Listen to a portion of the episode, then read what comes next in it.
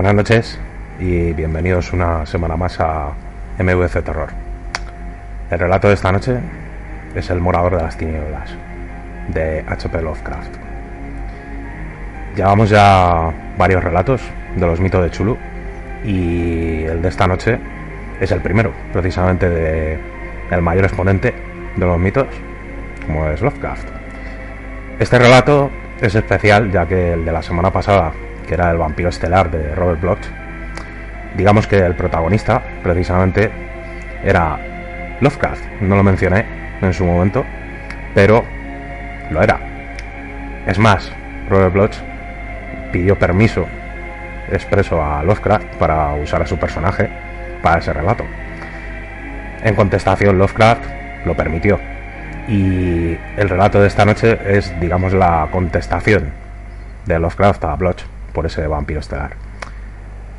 Sin mayor dilación, vamos a comenzar. El morador de las tinieblas, de H.P. Lovecraft. Las personas prudentes dudarán antes de poner en tela de juicio la extendida opinión de que a Robert Blake lo mató un radio o un shock nervioso producido por una descarga eléctrica. Es cierto que la ventana ante la cual se encontraba permanecía intacta, pero la naturaleza se ha manifestado a menudo capaz de hazañas aún más caprichosas. Es muy posible que la expresión de su rostro haya sido ocasionada por contracciones musculares sin relación alguna con lo que tuviera ante sus ojos. En cuanto a las anotaciones de su diario, no cabe duda de que son producto de una imaginación fantástica, excitada por ciertas supersticiones locales y ciertos descubrimientos llevados a cabo por él.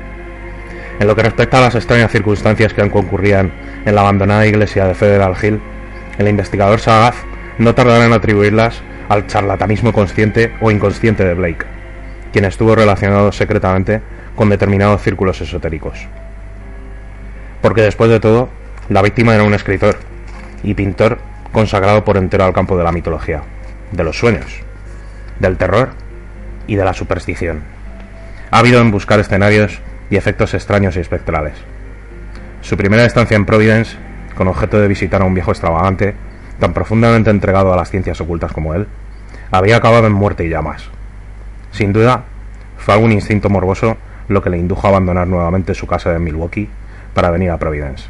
O tal vez conocía de antemano las viejas leyendas, a pesar de negarlo en su diario, en cuyo caso su muerte malogró probablemente una formidable superchería destinada a preparar un éxito literario. No obstante, entre los que han examinado y contrastado todas las circunstancias del asunto, hay quienes se adhieren a teorías menos racionales y comunes.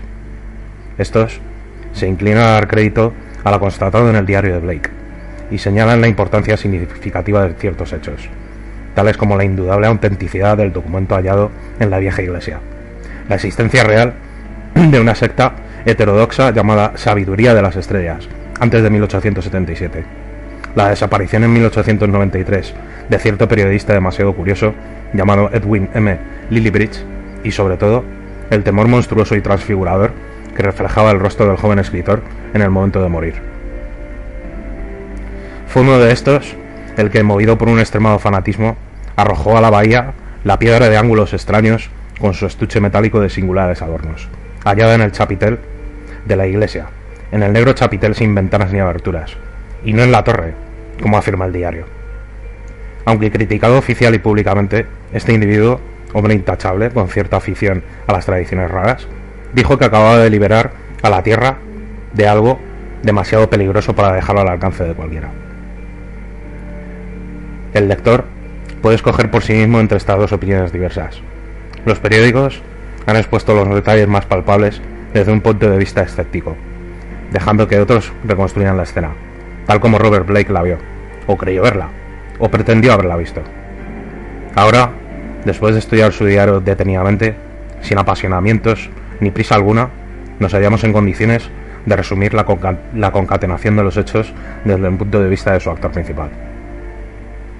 El joven Blake volvió a Providence en el invierno de 1934-35 y alquiló el piso superior de una venerable residencia situada frente a una plaza cubierta de césped, cerca de College Street, en lo alto de la gran colina, College Hill, inmediata al campus de la Brown University, a espaldas de la biblioteca John Hay.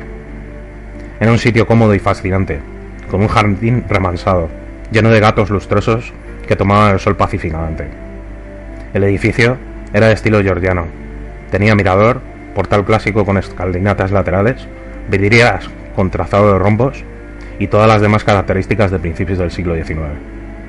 En el interior había puertas de seis cuerpos, grandes entarimados, una escalera colonial de amplia curva, blancas chimeneas del periodo Aram y una serie de habitaciones traseras situadas unos tres, unos tres peldaños por debajo del resto de la casa. El estudio de Blake era una pieza espaciosa que daba por un lado a la pared delantera del jardín. Por el otro lado, sus ventanas, ante una de las cuales había instalado su mesa de escritorio, miraban occidente, hacia la cresta de la colina. Desde allí se dominaba una vista espléndida, de tejados pintorescos y místicos crepúsculos. En el lejano horizonte se extendían las violáceas laderas campestres. Contra ellas, a unos tres o cuatro kilómetros de distancia, se recortaba la jorobada espectral de Federal Hill, erizada de tejados y campanarios que se arracinaban en lejanos perfiles y adoptaban siluetas fantásticas, cuando los envolvía el humo de la ciudad. Blake tenía la curiosa sensación de asomarse a un mundo desconocido y etéreo, capaz de desvanecerse como un sueño sin intentar ir en su busca para penetrar en él. Después de haberse traído de su casa la mayor parte de sus libros, Blake compró algunos muebles antiguos, en consonancia con su vivienda, y la arregló para dedicarse a escribir y pintar. Vivía solo y se hacía él mismo las sencillas faenas domésticas. Instaló su estudio en una habitación del ático orientada al norte y muy bien iluminada por un amplio mirador.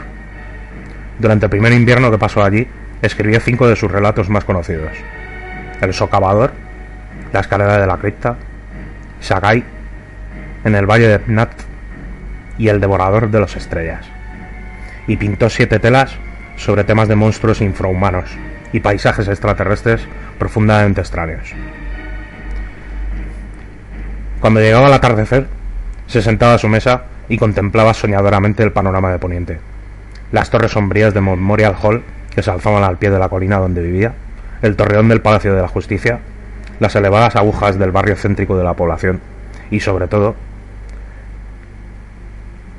la distante silueta de Federal Hill, cuyas cúpulas resplandecientes, puntiagudas buhardillas y calles ignoradas tanto excitaban su fantasía. Por las pocas personas que conocían la localidad, se enteró de que en dicha colina había un barrio italiano, aunque la mayoría de los edificios databan de los viejos tiempos de los yanquis y los irlandeses. De cuando en cuando paseaba sus prismáticos por aquel mundo espectral, inalcanzable tras la neblina vaporosa. A veces los detenía en un tejado, o en una chimenea, o en un campanario, y divagaba sobre los extraños misterios que podían albergar. A pesar de los prismáticos, Federal Hill le seguía pareciendo un mundo extraño y fabuloso, que encajaba asombrosamente con lo que él describía en sus cuentos y pintaba en sus cuadros. Esta sensación persistía mucho después de que el cerro se hubiera difuminado en un atardecer azul salpicado de lucecitas, y se encendían los proyectores del Palacio de la Justicia, y los focos rojos del traste industrial dándole efectos grotescos a la noche. De todos los lejanos edificios de Federal Hill, el que más fascinaba a, a Blake era una iglesia sombría y enorme que se distinguía con especial claridad a determinadas horas del día. Al atardecer, la gran torre rematada por un afilado chapitel se recortaba tremenda contra un cielo encendiado.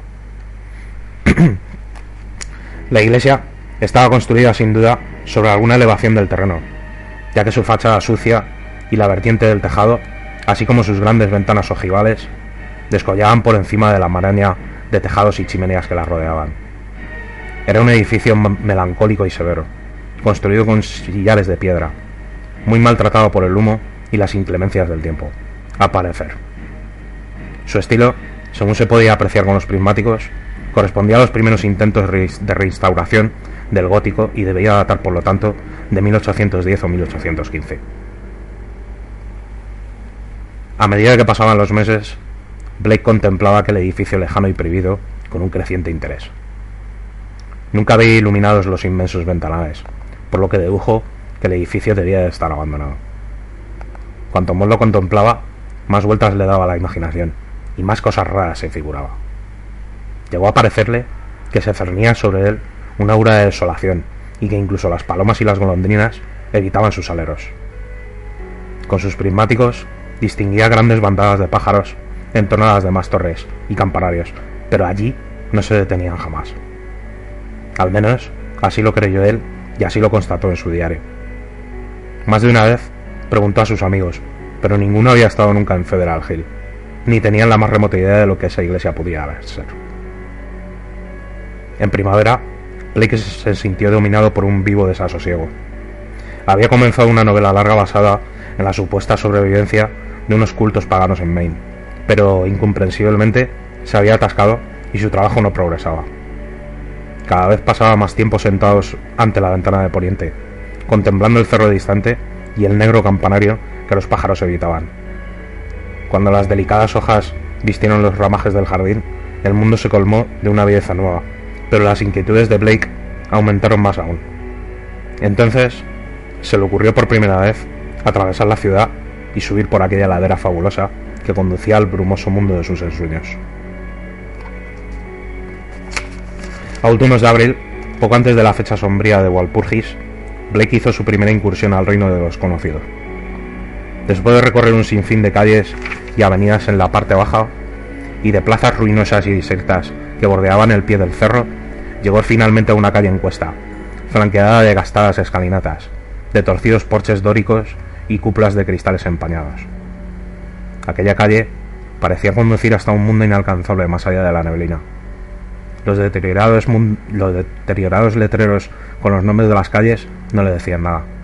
Luego reparó en los rostros atezados y extraños de los transeúntes, en los anuncios en idiomas extranjeros que campeaban en las tiendas abiertas al pie de añosos edificios. En parte alguna pudo encontrar los rincones y detalles que dieran los prismáticos, de modo que, una vez más, imaginó que la Federal Hill que él contemplaba desde sus ventanas era un mundo de ensueño en el que jamás entrarían los seres humanos de esta vida. De cuando en cuando descubría la fachada derruida de alguna iglesia o algún desmoronado chapitel, pero nunca la ennegrecida mole que buscaba. Al preguntarle a un tendero por la, iglesia, por la gran iglesia de piedra, el hombre sonrió y negó con la cabeza, a pesar de que hablaba correctamente inglés. A medida que Blake se internaba en el laberinto de callejones sombríos y amenazadores, el paraje le resultaba más y más extraño. Cruzó dos o tres avenidas y una de las veces le pareció vislumbrar una, torre conocida. De nuevo preguntó a un convenciente por la iglesia de piedra, y esta vez habría jurado que fingía su ignorancia, porque su rostro moreno reflejó un temor que trató en vano de ocultar. Al despedirse, Blake le sorprendió haciendo un signo extraño con la mano derecha. Poco después, vio súbitamente a su izquierda una aguja negra que destacaba sobre el cielo nuboso, por encima de las filas de oscuros tejados. Blake lo reconoció inmediatamente y se adentró por sórdidas callejuelas que subían desde la avenida.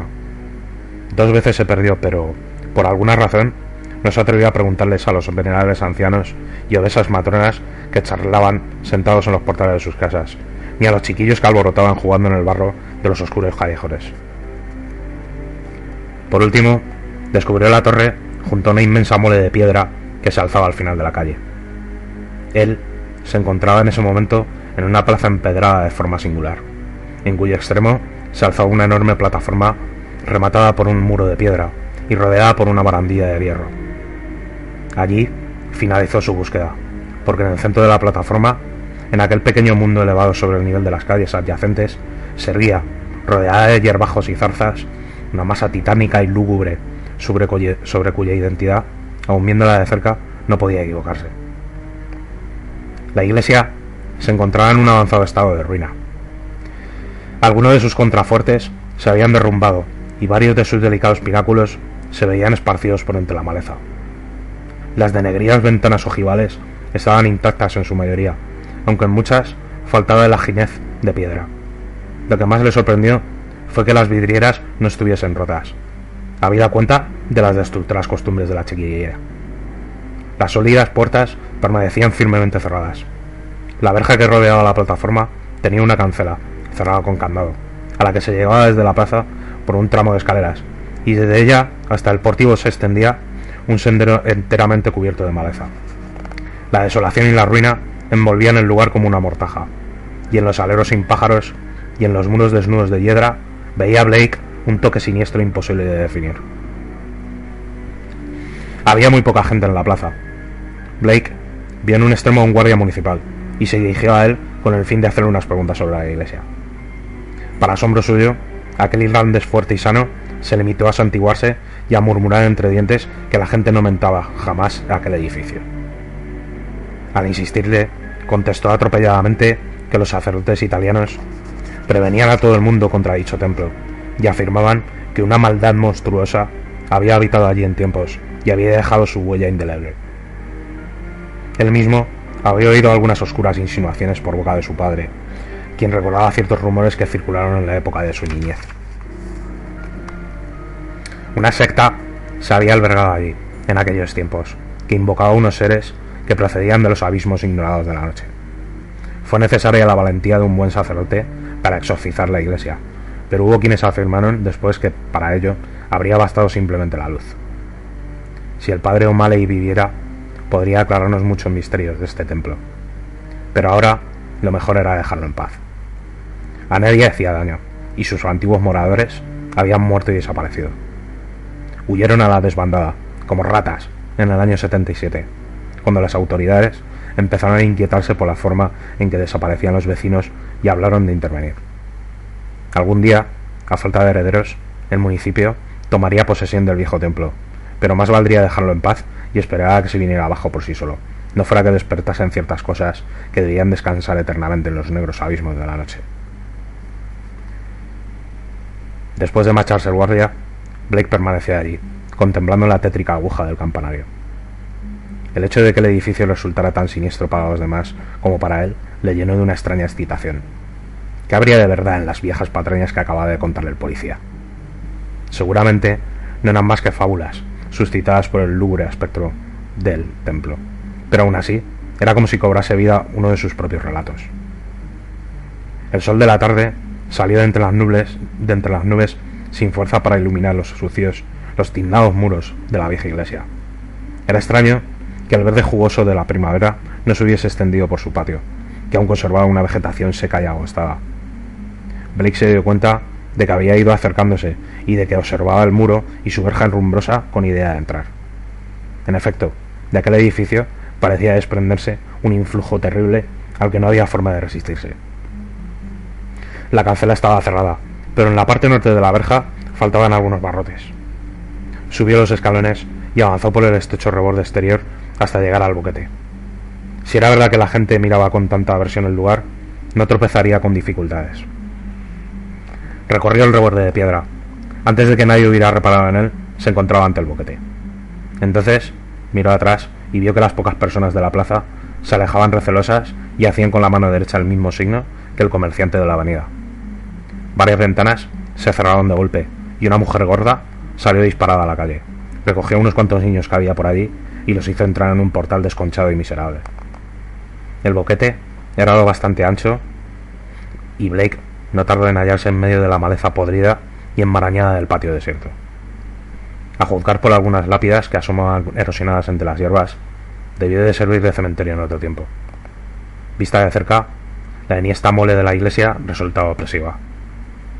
Sin embargo, venció su aprensión y probó las tres grandes puertas de la fachada.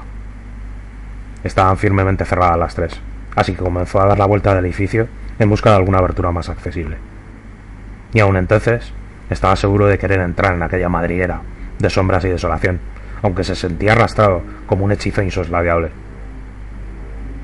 En la parte posterior encontró un tragaluz abierto y sin rejas que proporcionaba el acceso necesario.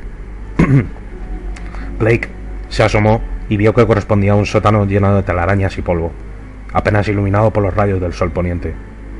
Escombros, barriles viejos, cajones rotos, muebles, de todo había allí. Y encima descansaba un sudario de polvo que suavizaba los ángulos de sus siluetas. Los restos enmohecidos de una caldera de calefacción mostraban que el edificio había sido utilizado y mantenido por lo menos hasta finales del siglo pasado. Obedeciendo a un impulso casi inconsciente, Blake se introdujo por el tragaluz y se dejó caer sobre la capa de polvo y los escombros esparcidos en el suelo. Era un sótano abovedado, inmenso, sin tabiques.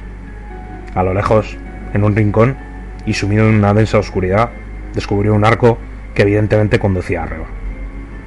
Un extraño sentimiento de ahogo le invadió al saberse dentro de aquel templo espectral, pero lo desechó y siguió explorando minuciosamente el lugar.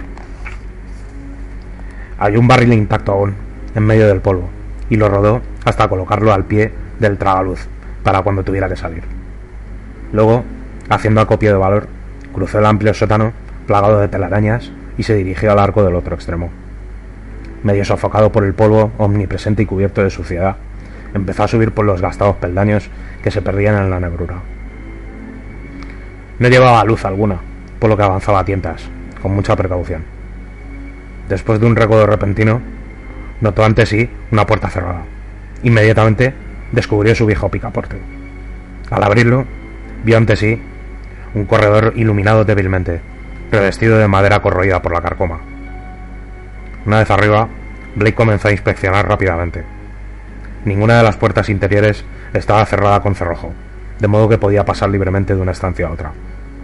La nave central era de enormes proporciones y sobrecogía por las montañas de polvo acumulados sobre los bancos, el altar, el púlpito y el órgano, y las inmensas colgaduras de telaraña que se desplegaban entre los arcos apuntados del triforio. Sobre esta muda desolación se derramaba una desagradable luz plomiza que provenía de las vidrieras ennegrecidas del ábside, sobre las cuales incidían los rayos del sol agonizante.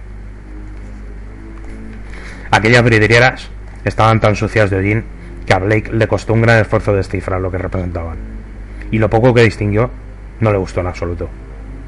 Los dibujos eran emblemáticos, y sus conocimientos sobre simbolismos esotéricos le permitieron interpretar ciertos signos que aparecían en ellos. En cambio, había escasez, de santos, y los pocos representados mostraban además expresiones abiertamente censurables. Una de las vidrieras representaba únicamente, representaba únicamente, al parecer, un fondo oscuro sembrado de espirales luminosas. Al alejarse de los ventanales, observó que la cruz que coronaba el altar mayor era nada menos que la antiquísima Ankh, o crux ansata del antiguo Egipto. En una sacristía posterior, contigua al ábside, encontró Blake un escritorio deteriorado y unas estanterías repletas de libros mohosos, casi desintegrados. Aquí sufrió por primera vez un sobresalto de verdadero horror, ya que los títulos de aquellos libros eran suficientemente elocuentes para él. Todos ellos trataban de materias atroces y prohibidas, de los que el mundo no había oído hablar jamás, a no ser a través de veladas alusiones. Aquellos volúmenes eran terribles recopilaciones de secretos y fórmulas inmemoriales que el tiempo ha ido sedimentando desde los albores de la humanidad, y aún después de los oscuros días que precedieron a la aparición del hombre. El propio Blake había leído algunos de ellos. Una versión latina del execrable Necronomicon, el siniestro Liberi Bonis, el abominable Cults del Bowls, del Conde de Red, el Aunus Preslichen, Kulten von Gunst, el infernal tratado de Vermis Mysteries de Ludwig Green. Había otros muchos, además. Unos los conocía de ellas y otros le eran totalmente desconocidos, como los manuscritos nagóticos, el libro de Xian y un tomo escrito en caracteres completamente incomprensibles, que contenía, sin embargo, ciertos símbolos y diagramas de claro sentido para todo aquel que estuviera versado en la cinta, ciencias ocultas. No cabía duda de que los rumores del pueblo no mentían. Este lugar había sido foco de un mal más antiguo que el hombre, más vasto que el universo conocido. Sobre la desvencijada mesa de escritorio había un cuaderno de piel lleno de anotaciones tomadas a mano en un curioso lenguaje cifrado. Este lenguaje estaba compuesto de símbolos tradicionales, empleados hoy corrientemente en astronomía y en alquimia, astrología y otras artes equivocadas en la antigüedad.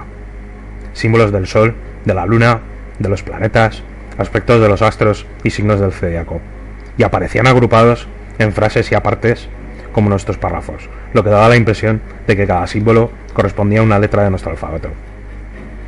Con la esperanza de descifrar más adelante el criptograma, Blake se metió el libro en el bolsillo. Muchos de aquellos enormes volúmenes que se hacinaban en los estantes le atraían irresistiblemente. Se sentía tentado a llevárselos, No se explicaba cómo habían estado allí durante tanto tiempo sin que nadie les echara mano. ¿Acaso era él el primero en esperar, en superar aquel miedo que había defendido este lugar abandonado durante más de 60 años contra toda intrusión? Una vez explorada toda la planta baja, Blake atravesó de nuevo la nave hasta llegar al vestíbulo donde había visto antes una puerta y una escalera que probablemente conducían a la torre del campanario, tan familiar para él desde su ventana. La subida fue muy trabajosa. La capa de polvo era aquí más espesa, y las arañas habían tejido redes aún más tupidas, en este angosto lugar. Se trataba de una escalera de caracol con unos escalones de madera altos y estrechos.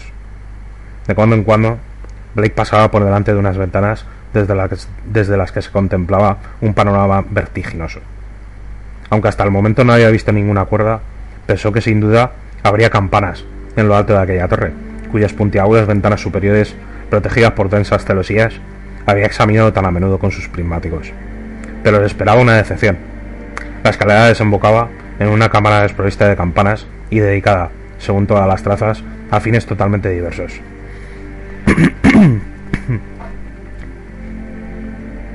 la estancia era espaciosa y estaba iluminada por una luz apagada que provenía de cuatro ventanas ojivales, una en cada pared, protegidas por fuera con unas celosías muy estropeadas.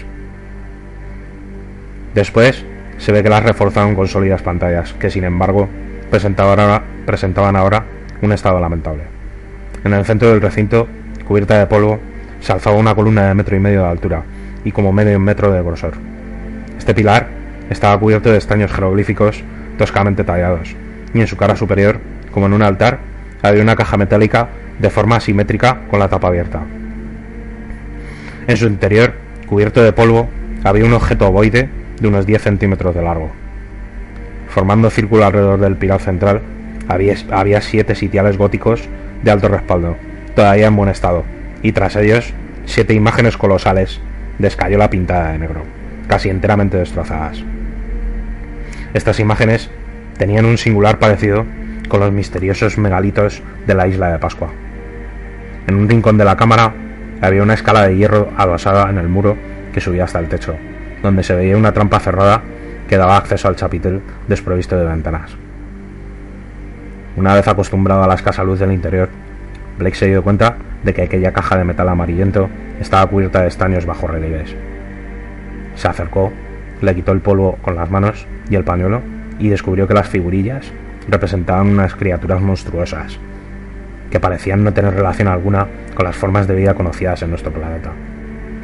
El objeto ovoide de su interior resultó ser un poliedro casi negro, surcado de estrías rojas que presentaban numerosas caras, todas ellas irregulares.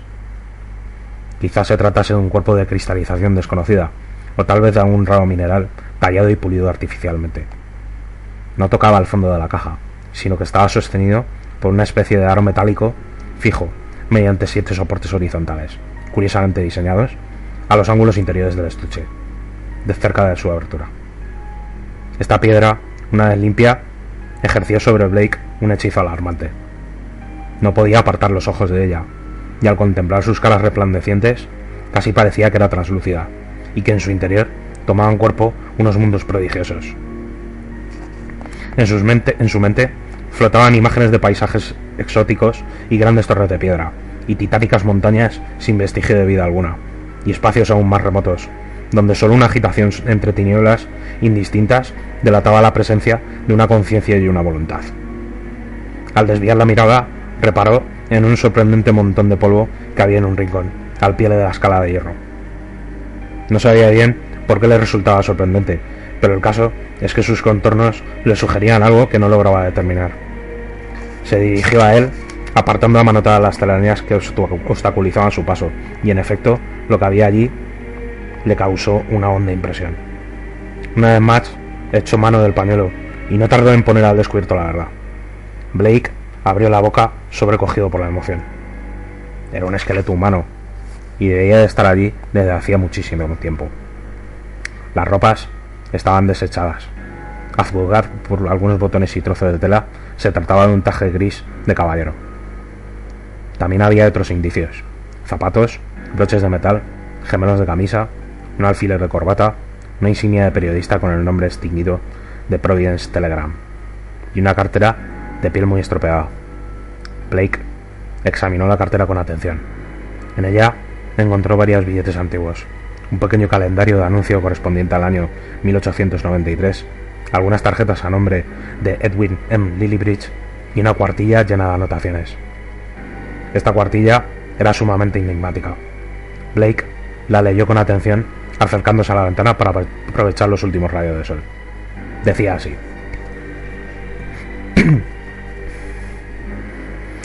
El profesor Enoch Bowen regresa a Egipto.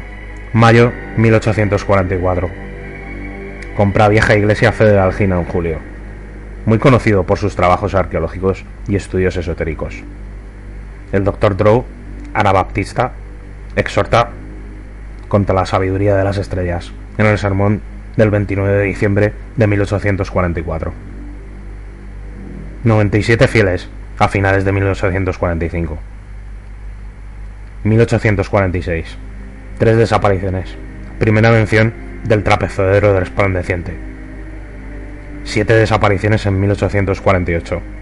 Comienzo de rumores sobre sacrificios de sangre.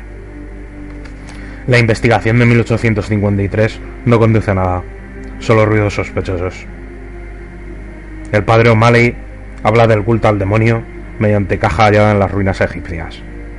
Afirma, invocan algo que no puede soportar la luz. Rehuye la luz suave y desaparece ante una luz, fuerte. En este caso, tiene que ser invocado otra vez. Probablemente lo sabe por la confesión de Francis X Feney en su lecho de muerte, que ingresó en la sabiduría de las estrellas en 1849. Esta gente afirma que el trapezodero desplandeciente les muestra el cielo y los demás mundos, y que el morador de las tinieblas les revela ciertos secretos. Relato de Orrin B. Eddy, 1857. Invocan mirando al cristal y tienen un lenguaje secreto particular reunión de 200 o más en 1863, sin contar a los que han marchado al frente. Muchachos irlandeses atacan la iglesia en 1869, después de la desaparición de Patrick Regan. Artículo velado en julio, el 14 de marzo de 1872, pero pasa inadvertido. Seis desapariciones en 1876. La Junta Secreta recurre al mayor Doyle. Febrero de 1877. Se toman medidas y se cierra la iglesia en abril. En mayo, una banda de muchachos de Federal Hill amenaza al doctor y demás miembros.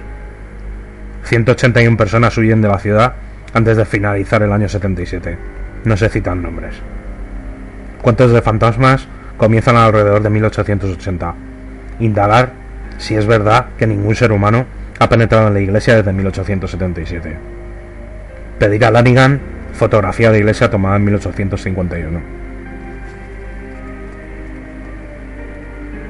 Blake guardó el papel en la cartera y se la metió en el bolsillo interior de su chaqueta. Luego se inclinó a examinar el esqueleto que yacía en el polvo. El significado de aquellas anotaciones estaba claro.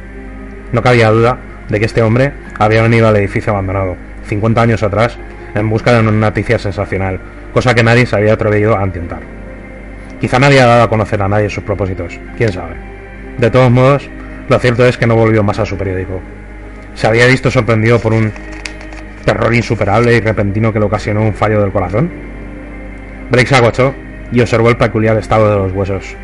Unos estaban esparcidos en desorden, otros parecían como un desintegrados en sus extremos, y otros habían adquirido el estaño matiz amarillento de hueso calcinado o quemado. Algunos jirones de ropa estaban chamuscados también. El cráneo se encontraba en un estado verdaderamente singular, manchado del mismo color amarillento y con una abertura de bordes carbonizados en su parte superior, como si un ácido poderoso hubiera corroído el espesor del hueso. A Blake no se le ocurrió que podía haberle pasado al esqueleto, aquel durante sus 40 años de reposo entre polvo y silencio. Antes de darse cuenta de lo que hacía, se puso a mirar la piedra otra vez, permitiendo que su influjo suscitase imágenes confusas en su mente vio cortejos de evanescentes figuras encapuchadas, cuyas siluetas no eran humanas, y contempló inmensos desiertos en los que se alineaban unas filas interminables de monolitos que parecían llegar hasta el cielo. Y vio torres y murallas en sus tenebrosas regiones submarinas, y vórtices del espacio en donde flotaban jirones de bruma negra sobre un fondo de purpúrea y helada neblina. Y a una distancia incalculable, detrás de todo, percibió un, abismo infinito de tinieblas, en cuyo seno se adivinaba, por sus etéreas agitaciones, unas presencias inmensas, tal vez consistentes o semisólidas. Una urdimbre de fuerzas oscuras parecía imponer un orden en aquel caos, ofreciendo a un tiempo la clave de todas las paradojas y arcanos de los mundos que conocemos. Luego, de pronto, su hechizo se revolvió en un acceso de terror pánico. Blake sintió que se ahogaba y se apartó de la piedra, consciente de una presencia extraña y sin forma que le vigilaba intensamente. Se sentía acechado por algo que no fluía de la piedra, pero que le había mirado a través de ella, algo que le seguiría y le, espiaría incesantemente, pese a carecer de un sentido físico de la vista. Pero pensó que, sencillamente, el lugar le estaba poniendo nervioso, lo cual no era de extrañar teniendo en cuenta su macabro descubrimiento. La luz se estaba yendo además, y puesto que no había traído linterna, decidió marcharse enseguida. Fue entonces, en la agonía del crepúsculo, cuando creyó distinguir una vaga luminosidad en la desconcertante piedra de extraños ángulos. Intentó apartar la mirada, pero era como si una fuerza oculta lo obligara a clavar los ojos en ella. ¿Sería fosforescente o radioactiva? ¿No aludían las anotaciones del periódico a cierto trapezoedro resplandeciente? ¿Qué cósmica malignidad había tenido lugar en este templo? ¿Y qué podía acechar aún en estas ruinas sombrías que los pájaros evitaban? En aquel mismo instante, notó que muy cerca de él acababa de desprenderse una ligera tufarada de fétido dolor, aunque no logró determinar de dónde procedía. Blake cogió la tapa de la caja y la cerró de golpe sobre la piedra que en ese momento relucía de manera inequívoca. A continuación, le pareció notar un movimiento blando como de algo que se agitaba en la eterna negrura del chapitel, al que daba acceso la trampa del techo. Ratas seguramente, porque hasta ahora habían sido las únicas criaturas que se habían atrevido a manifestarse en este edificio condenado. Y no obstante, aquella agitación de arriba le sobrecogió hasta tal extremo que se arrojó precipitadamente escaleras abajo.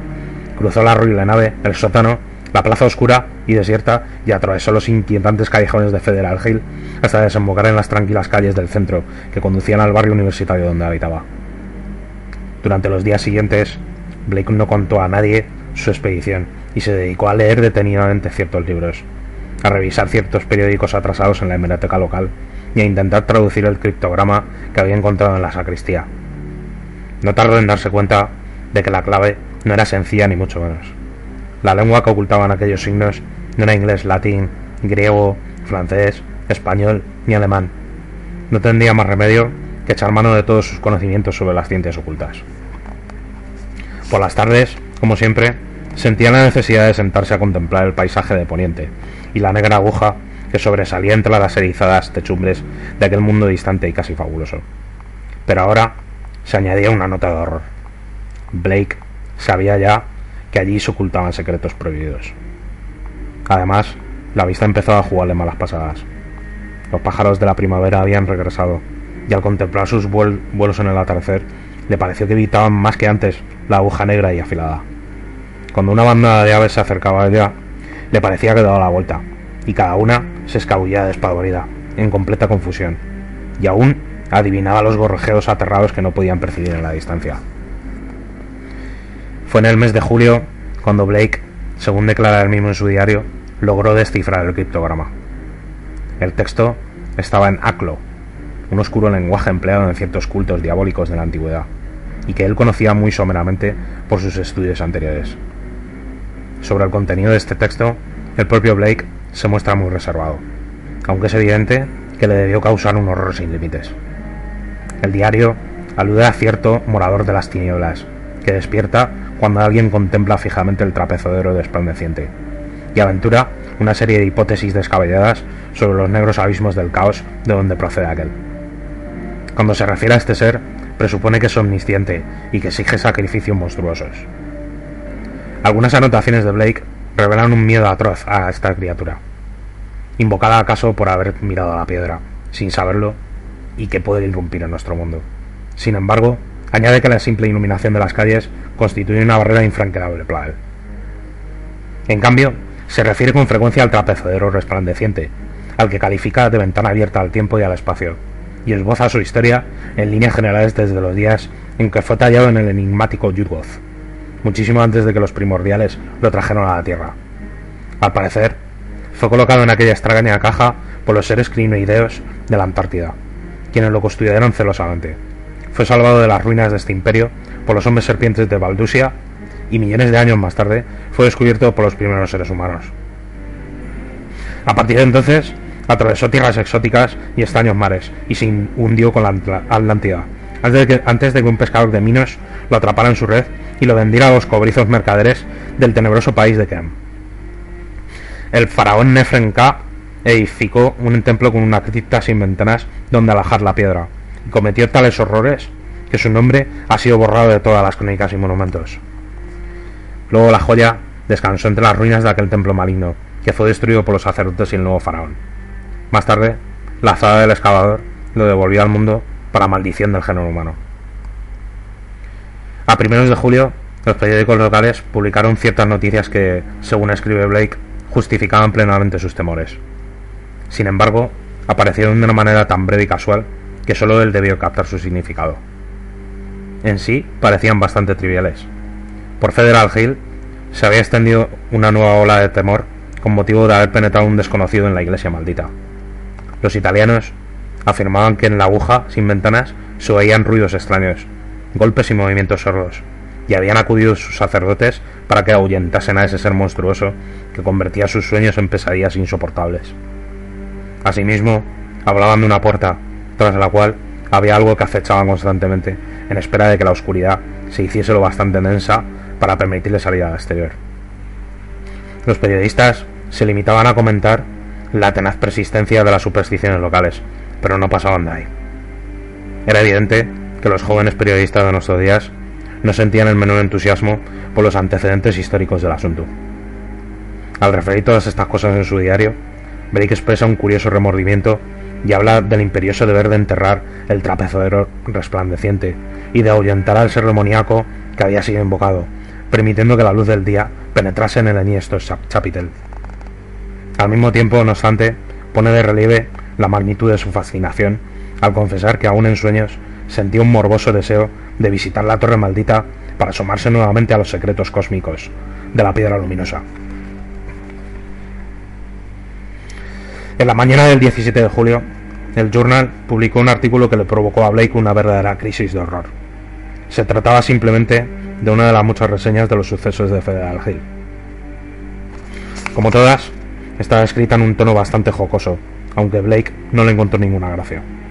Por la noche se había desencadenado una tormenta que había dejado a la ciudad sin luz durante más de una hora.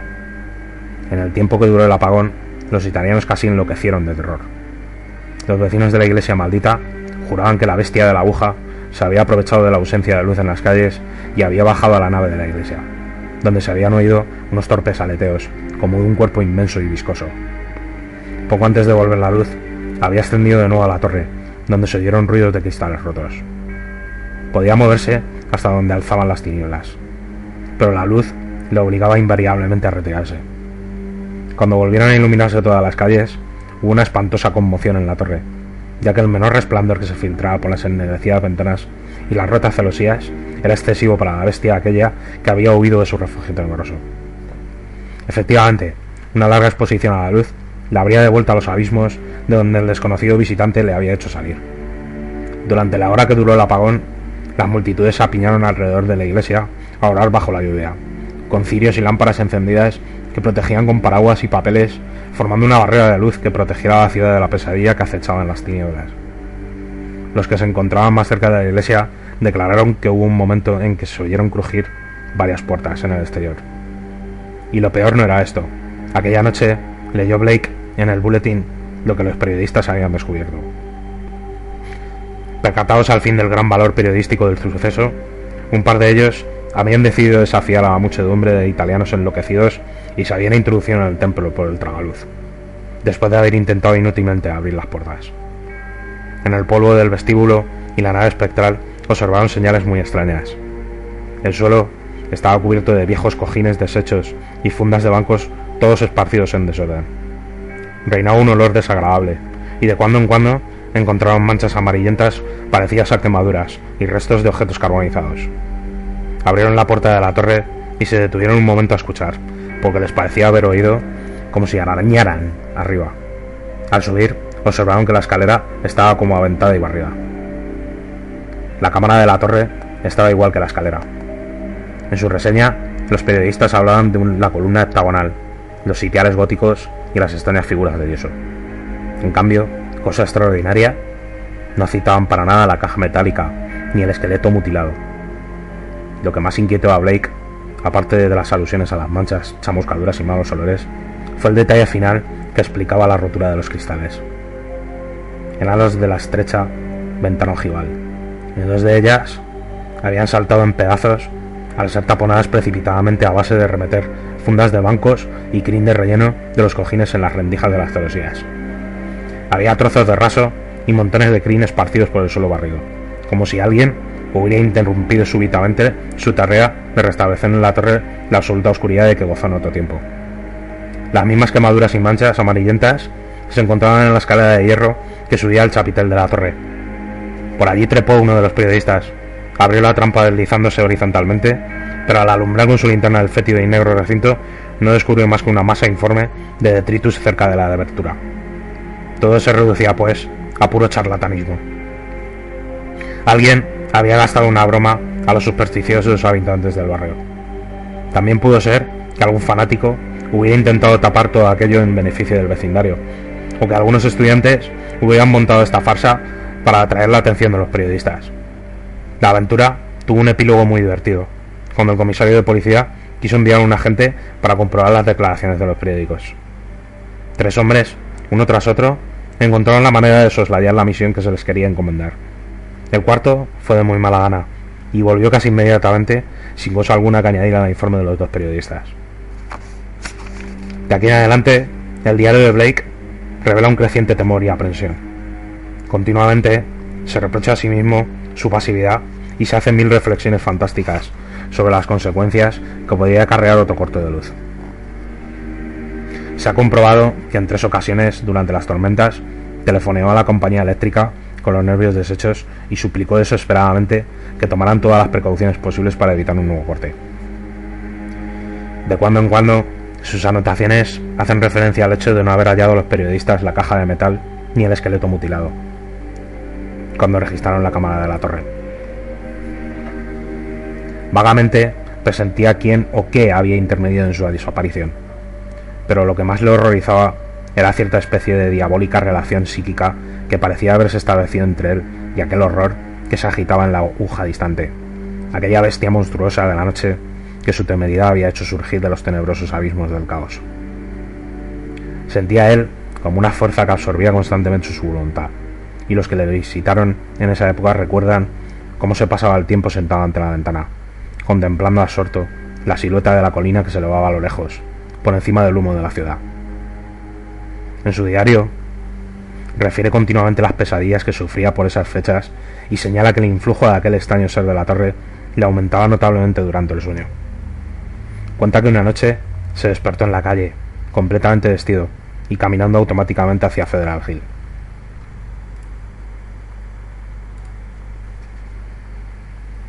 Insistió vino otra vez en que la criatura aquella sabía dónde encontrarle. La semana que siguió al 30 de julio, Blake sufrió su primera crisis depresiva. Pasó varios días sin salir de casa ni vestirse, encargando la comida por teléfono. Sus, amistades observaron que tenía varias cuerdas junto a la cama, y él explicó que padecía de sonambulismo y que se había visto forzado a atarse los tobillos durante la noche. En su diario, refiere la terrible experiencia que le provocó la crisis. La noche del 30 de julio, después de acostarse, se encontró de pronto caminando a tintas por un sitio casi completamente oscuro. Solo distinguían las tinieblas unas rayas horizontales y tonos de luz azulada. Notaba también una insoportable fetidez y oía por encima de él unos ruidos blandos y furtivos. En cuanto se movía, tropezaba con algo, y cada vez que hacía ruido, le respondía arriba un rebullir confuso, al que se mezclaba como un roce cauteloso de una madera sobre otra. Llegó un momento en que sus manos tropezaban con una columna de piedra, sobre la que no había nada. Un instante después, se agarraba a los barrotes de una escala de hierro y comenzó a ascender hacia un punto donde el hedor se hacía aún más intenso. De pronto sintió un soplo de aire caliente y reseco. Ante sus ojos desfilaron imágenes caleidoscópicas y fantasmales que se, diluían en el cuadro de un vasto abismo de insondable negrura, en donde giraban astros y mundos aún más tenebrosos. Pensó en las antiguas leyendas sobre el caos esencial, en cuyo centro habita un dios ciego e idiota, Azatoth, señor de todas las cosas, circundado por una horda de danzarines amorfos y estúpidos, arrullado por el silbo monótono de una flauta manejada por dedos demoníacos. Entonces, un vivo estímulo del mundo exterior le despertó del estupor que lo embargaba y le reveló su espantosa situación. Jamás, jamás llegó a saber qué había sido. Tal vez el estampido de los fuegos artificiales que durante todo el verano disparaban los vecinos de Federal Hill en honor de los santos patronos de sus pueblecitos natales de Italia. Sea como fuere, dejó escapar un grito, se soltó de la escala loco de pavor, yendo a parar a una estancia sumida en la más negra oscuridad. En el acto, se dio cuenta de dónde estaba. Se arrojó por la angosta escalera de caracol, chocando y tropezando a cada paso. Fue como una pesadilla. Huyó a través de la nave invadida por inmensas telarañas, flanqueada de altísimos arcos que se perdían en las sombras del techo.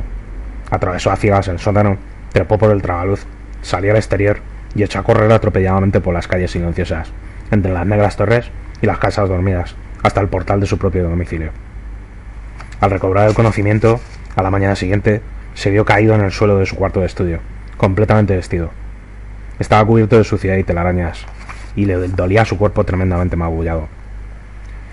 Al mirarse en el espejo, observó que tenía el pelo chamuscado, y notó además que su ropa exterior estaba impregnada de un olor desagradable. Entonces le sobrevino un ataque de nervios.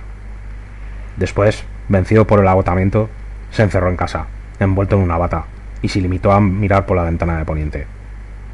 Así pasó varios días, temblando siempre que amenazaba tormenta y haciendo anotaciones horribles en su diario.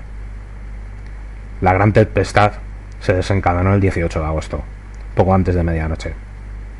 Cayeron numerosos rayos en toda la ciudad, dos de ellos excepcionalmente aparatosos. La lluvia era torrencial y la continua sucesión de truenos impidió dormir a casi todos los habitantes. Blake, completamente loco de terror, ante la posibilidad de que, hubiera restricciones, trató de telefonear a la compañía de de Laura, pero la línea estaba cortada temporalmente como medida de seguridad. Todo lo iba apuntando en su diario. Su caligrafía grande, nerviosa y a menudo indescifrable en esos pasajes el frenesí y la desesperación que le iban dominando de manera incontenible. Tenía que mantener la casa a oscuras para poder ver por la ventana, y parece que debió pasar la mayor parte del tiempo sentado en su mesa, escudriñando ansiosamente, a través de la lluvia y por encima de los relucientes tejados del centro, la lejana constelación de luces de Federal Hill.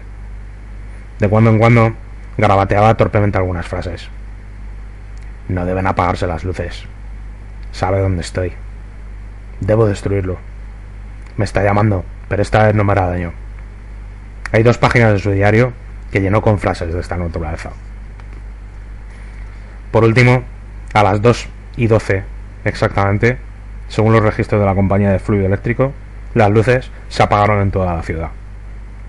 El diario de Blake no constata la hora en que esto sucedió. Solo figura esta anotación. Las luces se han apagado. Dios tenga piedad de mí. En Federal Hill había también muchas personas tan expectantes y angustiadas como él. En la plaza y los callejones vecinos al templo del marino se fueron congregando numerosos grupos de hombres, empapados por la lluvia, portadores de velas encendidas bajo sus paraguas, linternas, lámparas de petróleo, crucifijos y toda clase de amuletos habituales en el sur de Italia. Bendecían cada relámpago y hacían enigmáticos signos de temor con la mano derecha cada vez que el aparato eléctrico de la tormenta parecía disminuir. Finalmente cesaron los relámpagos y se levantó un fuerte viento que les apagó la mayoría de las velas, de forma que las calles quedaron amenazadoramente oscuras. Alguien avisó al padre Merucho de la Iglesia del Espíritu Santo, el cual se presentó inmediatamente en la plaza y pronunció las palabras de aliento que le vinieron a la cabeza. Era imposible seguir dudando de que en la torre se oían ruidos extraños. Sobre lo que aconteció a las 2.35 tenemos numerosos testimonios. El del propio sacerdote, que es joven, inteligente y culto. El del policía de servicio, William J. Monohan, de la Comisaría Central, hombre de toda confianza, que se había detenido durante su ronda para vigilar a la multitud, y el de la mayoría de los 78 italianos que se habían reunido cerca del muro que ciñe la plataforma donde se levanta la iglesia, muy especialmente el de aquellos que estaban frente a la fachada oriental. Desde luego, lo que sucedió puede explicarse por causas naturales. Nunca se sabe con certeza qué procesos químicos pueden producirse en un edificio enorme, antiguo, mal aireado y abandonado tanto tiempo. Exhalaciones pestilentes, combustiones espontáneas, explosión de los gases desprendidos por la putrefacción. Cualquiera de estas causas puede explicar el hecho. Tampoco cabe excluir un elemento mayor o menor de charlatanismo consciente. En sí, el fenómeno no tuvo nada de extraordinario. Apenas duró más de tres minutos. El padre Merucho, siempre minucioso y detallista, consultó su reloj varias veces. Empezó con un marcado aumento del torpe rebullir que se oía en el interior de la torre. Ya habían notado que de la iglesia emanaba un olor desagradable, pero entonces se hizo más denso y penetrante. Por último, subió un estampido de madera astillada y un objeto grande y pesado fue a estrellarse en el patio de la iglesia, al pie de su fachada oriental. No se veía la torre en la oscuridad, pero la gente se dio cuenta que lo que había caído, caído era la celosía de la ventana oriental de la torre. Inmediatamente después, de las invisibles alturas descendió un hedor tan insoportable que muchas de las personas que rodeaban la iglesia se sintieron mal y algunas estuvieron a punto de marearse. A la vez, el aire se estremeció como en un batir de alas inmensas, y se levantó un viento fuerte y repentino con más violencia que antes, arrancando los sombreros y paraguas chorreantes de la multitud. Nada concreto llegó a distinguirse en las tinieblas, aunque algunos creyeron ver desparramada por el cielo una enorme sombra aún más negra que la noche, una nube informe de humo que desaparecía hacia el este a una velocidad de meteoro. Eso fue todo. Los espectadores, medio paralizados de horror y malestar, no sabían qué hacer, ni si había que hacer algo en realidad. Ignorantes de lo sucedido, no abandonaron su vigilancia, y un momento después elevaban una jaculatoria en acción de gracias por el fogonazo de un relámpago tardío que, seguido de un estampido ensordecedor, desgarró la bóveda del cielo.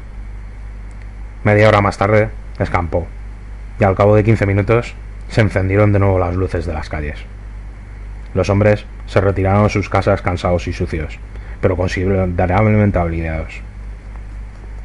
Los periódicos del día siguiente, al informar sobre la tormenta, concedieron escasa importancia a estos incidentes. Parece ser que el último relámpago y la explosión ensordecedora que le siguió habían sido aún más tremendos por el este que en Federal Hill.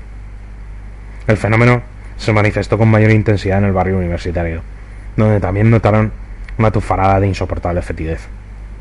El estallido del trueno despertó al vecindario, lo que dio lugar a que más tarde se expresaran las opiniones más diversas.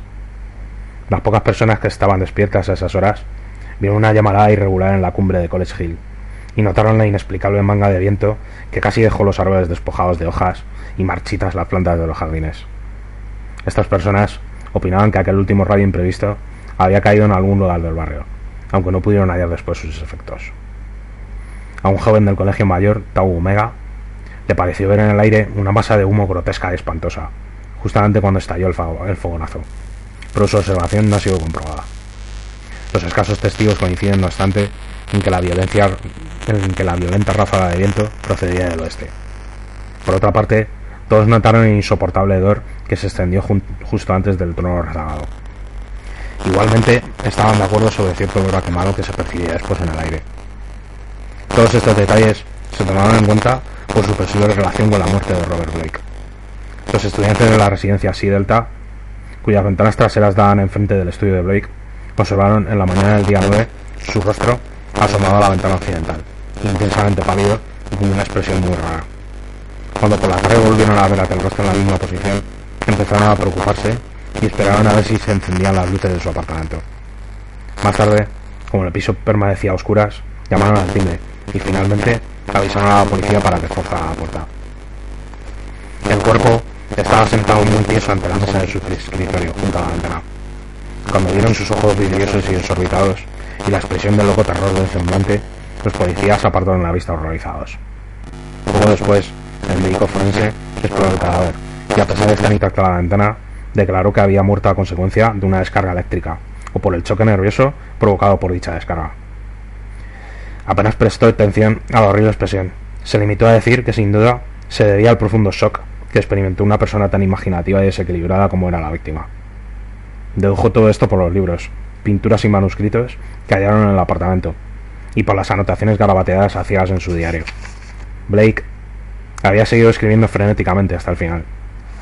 Su mano derecha aún empuñaba rígidamente el lápiz, cuya punta se había debido romper en una última contracción espasmódica. Las anotaciones efectuadas después del apagón apenas resultan legibles. Ciertos investigadores han sacado, sin embargo, conclusiones que difieren radicalmente del veredicto oficial, pero no es probable que el público dé crédito a tales especulaciones.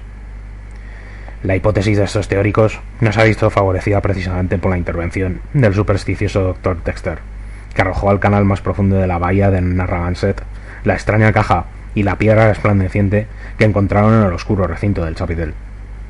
La excesiva imaginación y el desequilibrio nervioso de Blake, agravados por su descubrimiento de un culto satánico ya desaparecido, son sin duda las causas del delirio que turbó sus últimos momentos.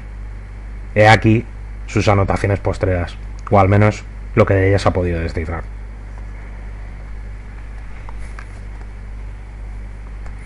La luz todavía no ha vuelto. Deben de haber pasado cinco minutos. Todo depende de los relámpagos. Ojalá Yadif haga que continúen. A pesar de ellos, noto el influjo maligno. La lluvia y los truenos son ensordecedores. Ya se está apoderando de mi mente. Trastornos de la memoria. Recuerdo cosas que no he visto nunca. Otros mundos, otras galaxias. Oscuridad. Los relámpagos me parecen tinieblas y las tinieblas luz. A pesar de la oscuridad total, veo la colina y la iglesia, pero no puede ser verdad. Debe ser una impresión de la retina, por el deslumbramiento de los relámpagos. Quiera Dios que los italianos salgan con sus cirios si paran los relámpagos. ¿De qué tengo miedo? ¿No es acaso una encarnación de Niñarlatotep? Que en el antiguo y misterioso Kem tomó incluso forma de hombre. Recuerdo Yugoth y Sagai, aún más lejos, y un vacío de planetas negros al final. Largo vuelo a través del vacío. Imposible cruzar el universo de luz. Recreado por los pensamientos apresados en trapezadero resplandeciente. Enviado a través de horribles abismos de luz. Soy Blake, Robert Harrison Blake, calle Snap 620, Milwaukee, Wisconsin. Soy de este planeta. Azatoth, ten piedad. Ya no relampaguea. Horrible. Puedo verlo todo con un sentido que no es la vista. La luz es tinieblas y las tinieblas luz. Esas gentes de la colina. Vigilancia. Cirios y amuletos. Sus sacerdotes. Pierdo sentido de la distancia. Lo lejano está cerca y lo cercano lejos. No hay luz. No hay cristal. Veo la aguja. La torre. La ventana. Ruidos. Roderick Usher. Estoy loco o me estoy volviendo. Ya se agita y aletea en la torre. Somos uno. Quiero salir. Debo salir y unificar mis fuerzas. Sabe dónde estoy. Soy Robert Blake, pero veo la torre en la oscuridad. Hay un olor horrible. Sentidos transfigurados. Saltan las tablas de la torre y abre paso. Ya. Gay. Ig. Lo veo. Viene hacia acá. Viento infernal. Sombra titánica. Negras alas. Jog Sotoz. Sálvame tú. Ojo ardiente de tres lóbulos.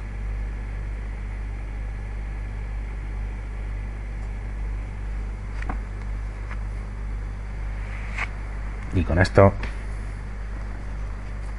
¿Qué dices, tío? ¿Ah?